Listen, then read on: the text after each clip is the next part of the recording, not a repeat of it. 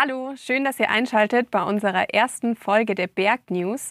Hier bekommt ihr immer donnerstags Infos zu den aktuellen Bedingungen, zu neuen Entwicklungen in den Bergen und allem, was uns im DAV und in den Alpen so umtreibt. Ich bin die Conny und ich spreche heute mit meinem Kollegen Franz über die Schneefälle der letzten Tage in den Alpen und was das für Bergunternehmungen in den kommenden Tagen bedeutet. Dann geht es weiter mit noch mehr Schnee, weil auch die Lawinenwarndienste sind jetzt in die Saison gestartet. Und abschließend werden wir, wie sollte es anders sein, mit noch mehr Schnee. Der erste Schneefall ist halt einfach aufregend.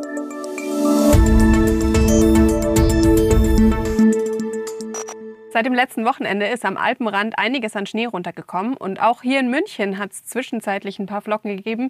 Die wurden jetzt leider schon wieder vom Regen abgelöst. Aber mein Kollege Franz wohnt ganz nah an den Bergen und ist auch ein richtiger Winterfan und den frage ich jetzt mal, wie die Lage vor Ort ausschaut.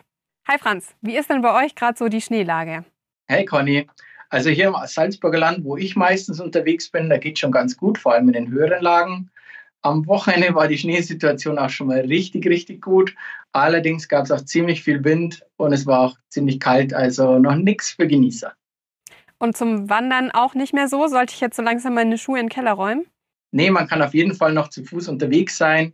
Äh, vor allem in den tieferen Lagen und im Alpenvorland liegt noch deutlich weniger Schnee.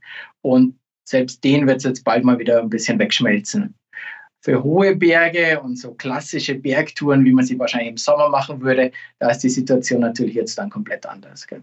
Also würde man generell sagen, so der Schnee ist ein bisschen der Feind der Wanderfans?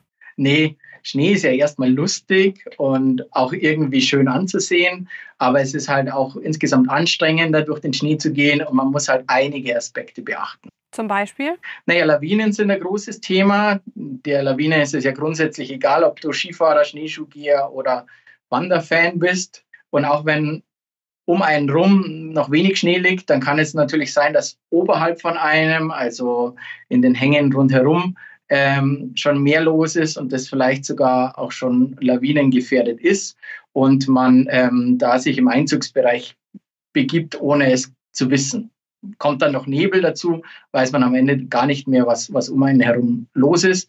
Und Schnee und Eis sind ja tendenziell irgendwie rutschig und man kommt halt generell langsamer voran. Das muss man halt bei der Planung berücksichtigen. Da hilft es einfach klug zu planen. Und im schlimmsten Fall, wenn man merkt, uh, da liegt viel mehr Schnee, als ich dachte, muss man halt einfach umdrehen. Und wo kriege ich jetzt die Infos zu den aktuellen Bedingungen her, wenn ich niemanden habe, der nah an den Bergen wohnt? Ja, also ich zum Beispiel, ich checke regelmäßig das DAV Bergwetter und auch den DAV Bergbericht. Das sind schon mal gute Anhaltspunkte.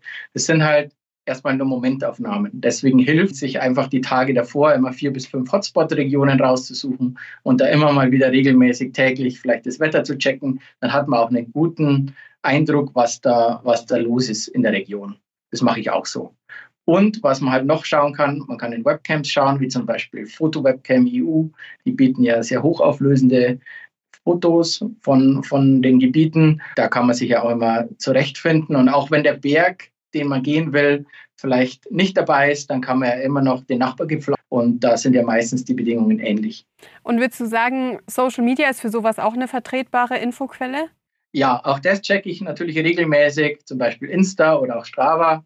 Da muss man halt ein bisschen aufpassen, ähm, wer das gepostet hat. Also ist das jemand, den man kennt, der als Bergsportler viel unterwegs ist, oder ist das eher jemand, der vielleicht hauptsächlich dann auch dem zum Content geht, der dann vielleicht auch alte Bilder mal wieder aufwärmt äh, und nochmal postet, vielleicht aus dem letzten Jahr. Ähm, und wenn man das dann so ein bisschen verifiziert hat, dann kann man das schon auch als Quelle nehmen und ähm, im Zweifel natürlich auch einfach anschreiben. Das mache ich auch. Okay, ja, cool. Dich brauche ich nicht anschreiben, dich frage ich direkt. Was machst du jetzt am Wochenende? Ich bin auf jeden Fall nochmal auf den Ski unterwegs. Ich will den Wintereinbruch nutzen, solange er noch da ist. Es gibt ja dann das berühmte Weihnachtstauwetter, oder? Wo die Schneelage dann eben auch in den Bergen wieder schwieriger wird. Und bis dahin will ich aber noch ein paar Höhenmeter auf den Ski sammeln. Sehr cool. Viel Spaß und äh, danke für die ganzen Infos. Ja, danke auch. Ciao. Wir bleiben in den verschneiten Bergen. Die sind nämlich nicht nur schön, sondern bergen auch Risiken. Und sobald der erste Schnee liegt, passieren auch die ersten Lawinenunfälle, so leider auch in diesem Jahr in Tirol. Und nachdem jetzt in den Bergen weitestgehend der Winter eingekehrt ist, haben auch die Lawinenwarndienste ihre Arbeit aufgenommen. Am vergangenen Wochenende zum Beispiel schon in Tirol und Salzburg und jetzt gerade am Dienstag auch in Bayern. Kleiner Reminder, der Lawinenlagebericht bildet für jede Tourenplanung im Winter die Basis. Und er geht zwar von 1 bis 5, aber Stufe 5 ist für FreizeitsportlerInnen eigentlich gar nicht mehr relevant, sondern nur für den Katastrophenschutz. Das heißt, die Stufe 3, wo man immer denkt, es ist die Mitte der Skala, ist eigentlich schon die zweithöchste Warnstufe. Und deshalb ist es immer sinnvoll, sich in den Kopf zu rufen, wofür Stufe 3 steht, nämlich erhebliche Lawinengefahr. Um eure geplante Tour gut einschätzen zu können, braucht ihr neben der Warnstufe auch die weiteren Informationen zu den Gefahrenstellen. Sind zum Beispiel bestimmte Hangexpositionen besonders kritisch oder sollte man Rinnen oder Mulden meiden oder oder oder. Der Schnee, der aktuell liegt, kam mit ordentlich Wind daher. Das sorgt für eine weit verbreitete Triebschneeproblematik. Deshalb ist die Lawinengefahr oberhalb der Waldgrenze verbreitet höher und auch im Bereich der Waldgrenze. Dazu kommt noch je nach Region und Höhe ein Altschnee- oder Gleitschneeproblem. Wenn euch diese Begriffe jetzt wie Durchsagen der Deutschen Bahn vorkommen und die Ski aber schon gewachst im Keller stehen, dann wird es Zeit, sich wieder mit der Thematik zu befassen, zum Beispiel bei einem Auffrischungskurs deiner DAV-Sektion. Übrigens, falls ihr das Feature noch nicht kennt, ihr könnt euch in unserer Touren-App Alpenverein aktiv in der Kartenansicht einen extra Layer einblenden lassen. Der heißt ATHM, das steht für Avalanche Terrain Hazard Map. Wichtig, die Einordnung stützt sich nur auf die Geländedaten.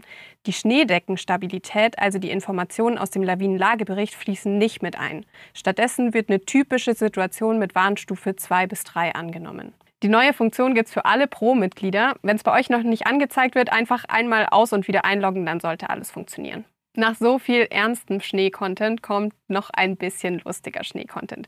Ich bin nämlich am Wochenende über ein TikTok gestolpert. Das muss ich einfach mit euch teilen, weil es passt auch gerade richtig gut zur Situation. Es geht nämlich um den ersten Schnee der Saison. Oh my God! Okay, it's happening. Everybody stay calm. What's the procedure, everyone? What's the procedure? Stay calm! Ihr habt's gehört, stay calm und verliert nicht den Kopf. Aber der Titel von dem TikTok stimmt halt schon. The first snowfall of the season hits different.